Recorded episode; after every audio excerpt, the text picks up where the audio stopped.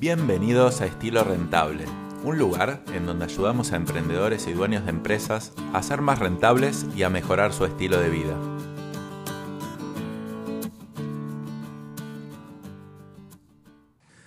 Hola, bienvenido a otro capítulo de Estilo Rentable. Mi nombre es Daniel Pressman, soy economista, emprendedor y empresario y aquí te vengo a traer un tema de empresas escalables versus empresas boutique.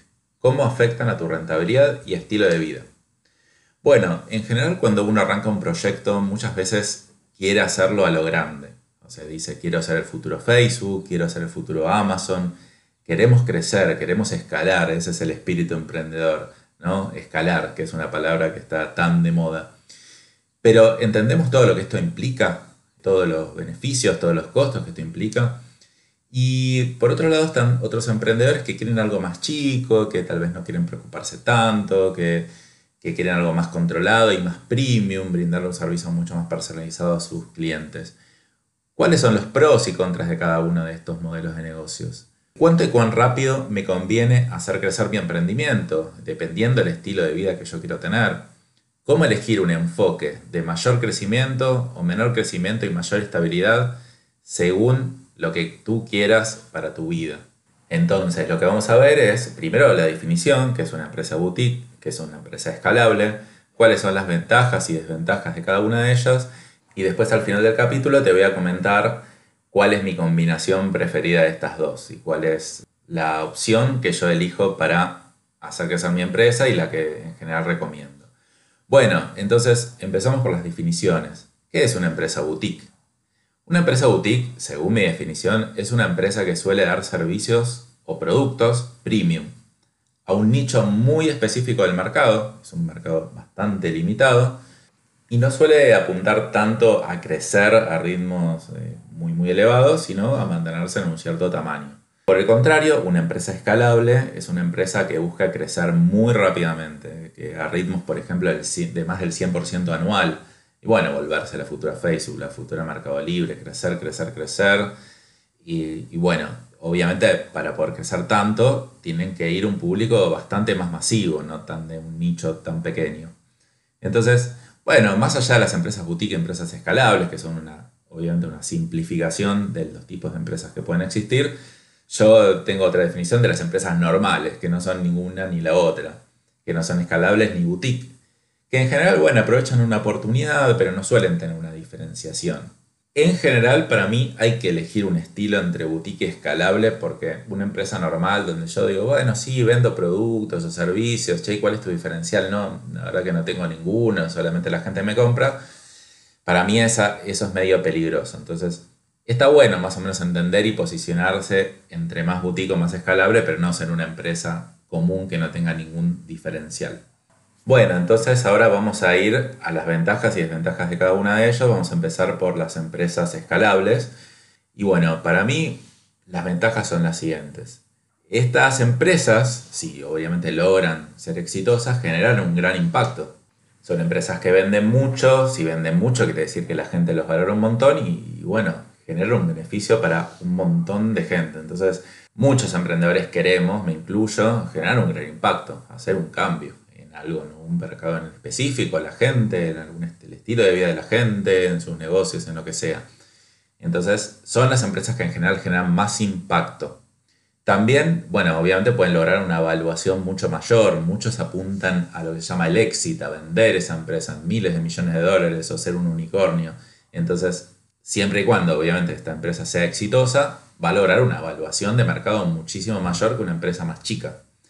Y además se aprende mucho porque creciendo rápido nos obliga a crecer a nosotros como personas, como emprendedores, entonces genera un aprendizaje muy, muy, muy grande. Pasamos por situaciones que en general no podemos controlar tanto, nos tenemos que poner chaquetas mucho más grandes de lo que, de, lo que estamos acostumbrados a ponernos, entonces es excelente para aprender cosas nuevas. Ahora, las desventajas son que tienen altas chances de fracaso. Para mí están sobrevaloradas en general es decir, es el 99% de esas empresas o más fracasan. Nosotros lo que pasa es lo que vemos es las que triunfan. Nosotros vemos a Facebook, vemos a Mercado Libre. Pero bueno, la gran mayoría de las que apuntan a escalar fracasan. Requiere ser un emprendedor full life. Esto lo pongo como desventaja, pero en verdad depende de cada uno. Lo que digo es que, quiera uno o no, implica un involucramiento personal muy, muy, muy fuerte. Eh, entonces puede llegar a absorber lo que es tiempo disponible para otras cosas que también podemos querer desarrollar. Y otra desventaja es que tiene baja o nula rentabilidad en el corto plazo. El crecimiento es lo que más consume el capital.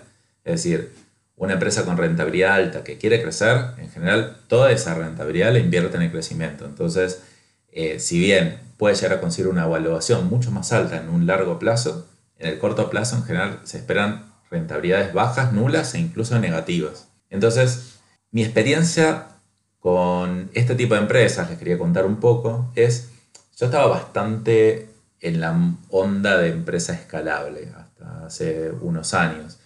De hecho, me metí bastante en lo que son incubadoras de negocios, que te invierten, que tratan de, que uno logre llegar a, a, mercados muy grandes, a evaluaciones muy grandes. Y al final lo que terminé viendo ahí es que, si bien aprendí un montón de ese mundo, también hay mucha fantasía, mucho humo. Por ejemplo, no sé, empresas que reciben 50 mil dólares de inversión por el 10% de, de sus acciones, creen que tiene una evaluación de 500 mil dólares que sería razonable, pero yo siempre lo que les digo es, no, no tienes una evaluación de 500 mil dólares.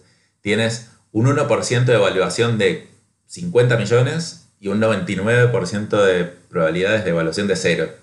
En el promedio te da tal vez 500 mil dólares. Pero bueno, es un mundo muy interesante para aprender, pero la verdad que al final me di cuenta que estaba muy sobrevaluado, que en general ese, tipo de empresas no les va tan bien y hay unas muy, muy pocas que les va muy bien. Entonces, está bueno pasar por ese mundo, la verdad. Está bueno pasar por el espíritu de la empresa media escalable, pero también está bueno si uno puede aprender a hacer una empresa escalable siendo un poquitito más consciente de la realidad, ¿no? De saber que es muy difícil de lograrlo, saber que tal vez está bueno intentar ser escalable, pero dentro de un nicho, porque, digamos, si bien podemos ser muy grandes, es muy difícil meterse a competir contra los más grandes.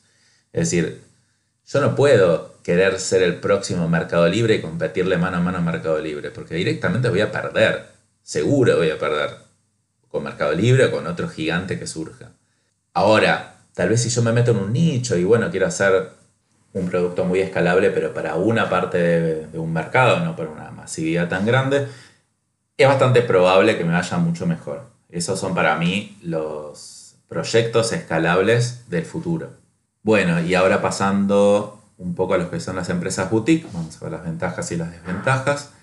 Ventajas. En general suelen tener mayor rentabilidad, es decir, es como yo no invierto tanto en crecimiento, en general las empresas boutique suelen cobrar más caro que una empresa escalable, porque si uno quiere escalar muchas veces es muy difícil mantener una cotización de precios, tanto si vende productos o servicios elevada. Entonces, Aquí sí, yo puedo cobrar un poco más, porque en realidad como yo tengo una cantidad de tiempo limitado, una cantidad de productos limitados, lo que apunto es sacarle el máximo provecho a esos productos o servicios. Y como no invierto tanto en crecimiento, mucho va la rentabilidad. Y esa rentabilidad se puede, sí, también se puede reinvertir una parte, se puede retirar, se pueden hacer acciones de otro tipo.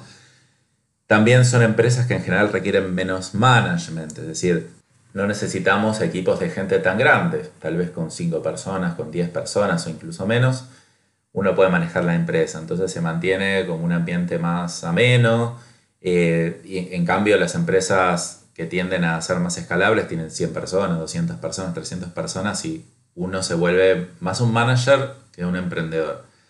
No es que tenga nada de malo, solamente que hay que elegir. Entonces, una de las ventajas de las empresas boutique que requieren menos management. También suelen permitir tener un mejor balance entre lo que es el trabajo y el ocio de uno. Si bien todo emprendimiento para que funcione bien al principio requiere muchísimo esfuerzo, las empresas boutique en general, en el mediano plazo, tal vez después de 3, de 5 años, suelen permitir a un emprendedor acomodarse un poco mejor a, a, un estilo de vida un poquito más relajado, más viajar, más dedicar a la familia, a los amigos. Entonces esa también puede ser considerada una ventaja permiten también mayor control. Eh, es más fácil que dependa de uno. Esto también es una ventaja como una desventaja. Lo que pasa dentro de la empresa, depende más de uno mismo. y tienen muchas más altas chances de éxito. Es decir, así como las empresas escalables tienen muy baja chance de éxito, pero si tienen éxito puede ser muy muy fuerte, las empresas boutique es mucho más probable que te vaya bien a que te vaya mal. Sin embargo, cuando te va bien es probable que no te vaya tan tan bien.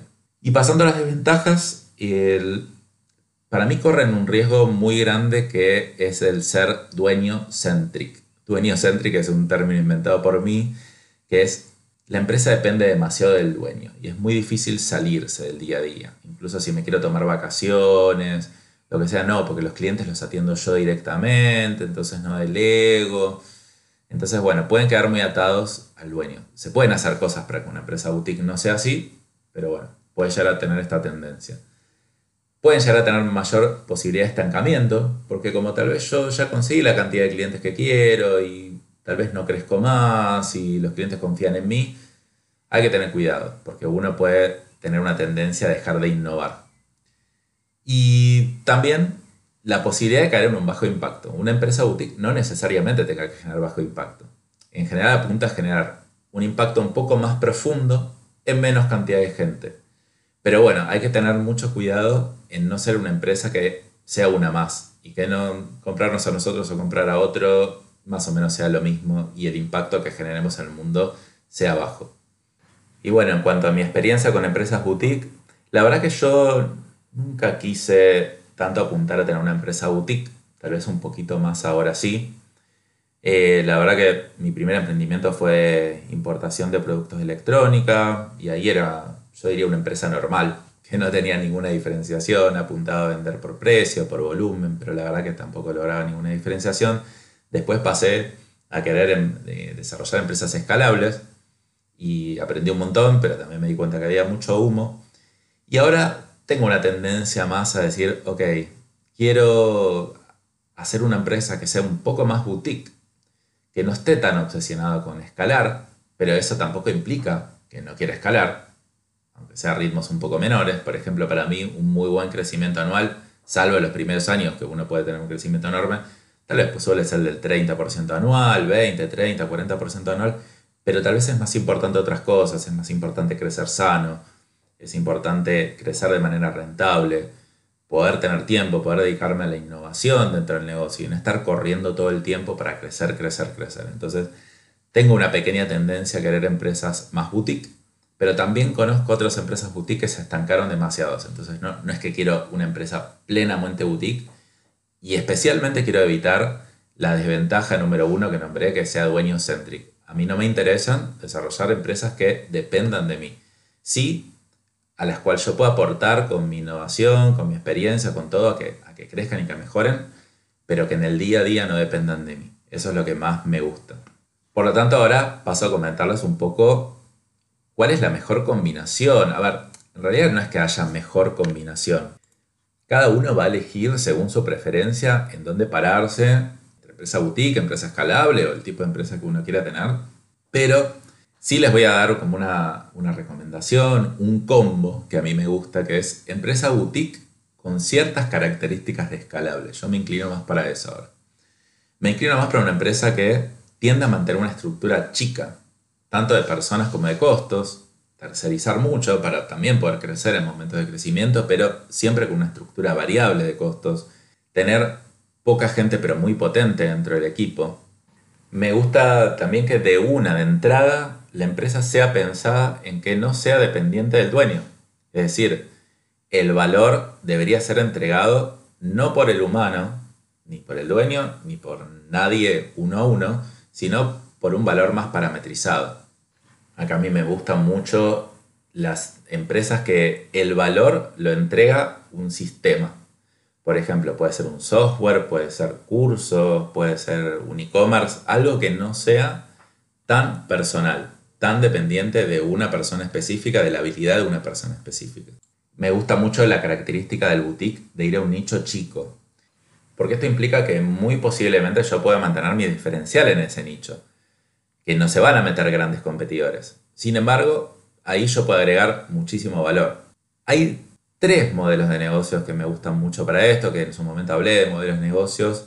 A mí me gusta mucho el software as a service, que es desarrollo un software, un conocimiento, lo subo a la nube y lo alquilo, sería como una cosa así.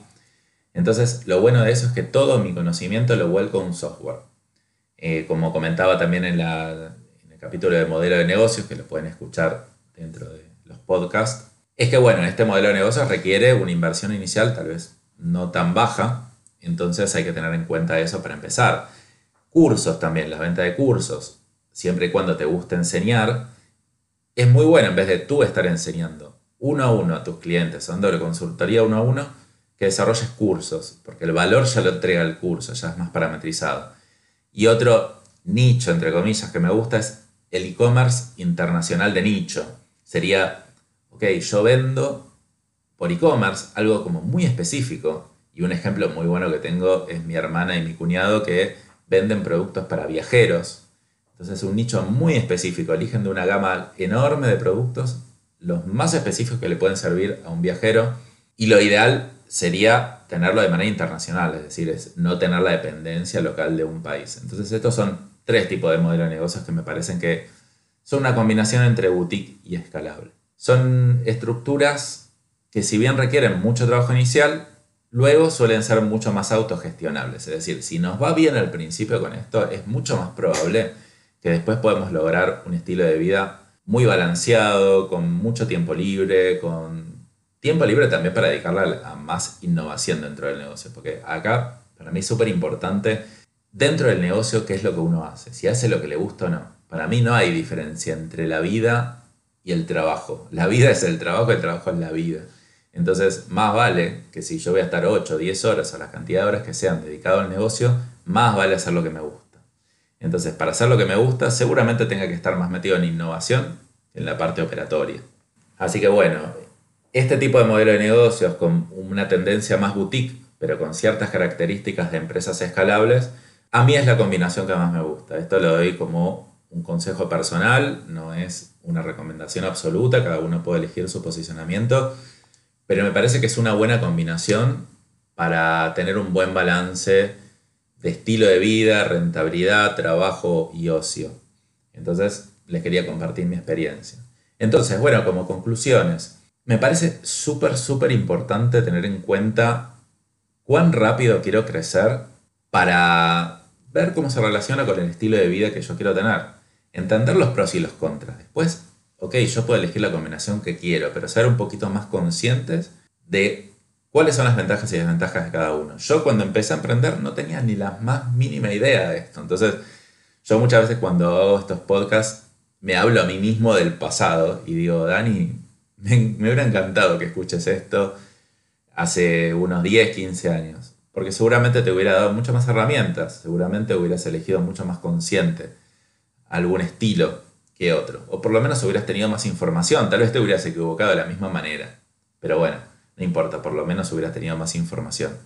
Y después otra conclusión para mí también es, Creo que puede ser importante elegir un modelo de negocio que te permita cambiar la intensidad de trabajo que uno le ponga, porque uno puede tener momentos en la vida que quiere trabajar mucho más intenso, otro tal vez un poco menos intenso, y hay modelos de negocios que te permiten esa flexibilidad y hay otros que no tanto. Entonces, puede ser interesante elegir un tipo de empresa que te permita bajar y subir intensidades. Las empresas muy, muy escalables en general no te permiten bajar de intensidad. Y las empresas muy boutique tal vez no te permiten subir la intensidad. Entonces, elegir una buena combinación entre esas cosas. Siempre, siempre recuerda hacer lo que te apasiona. Esto, todo está centrado en que tú haces lo que te apasiona, que en el día a día haces lo que te gusta. Esta es solo una guía de cómo encararlo, de si encararlo más rápido, más escalable o encararlo más pequeño y más personalizado. Así que bueno, espero que esto te haya servido, que te pueda ayudar a reflexionar y a accionar sobre cómo estás manejando tu emprendimiento actualmente. Y bueno, cualquier cosa me puedes contactar, mi contacto está en la descripción del podcast. Recuerda, mi nombre es Daniel Pressman, me puedes escribir, me gustaría conocer tu opinión y cómo estás llevando tu emprendimiento actualmente. Bueno, nos vemos en el próximo capítulo la semana que viene. Saludos.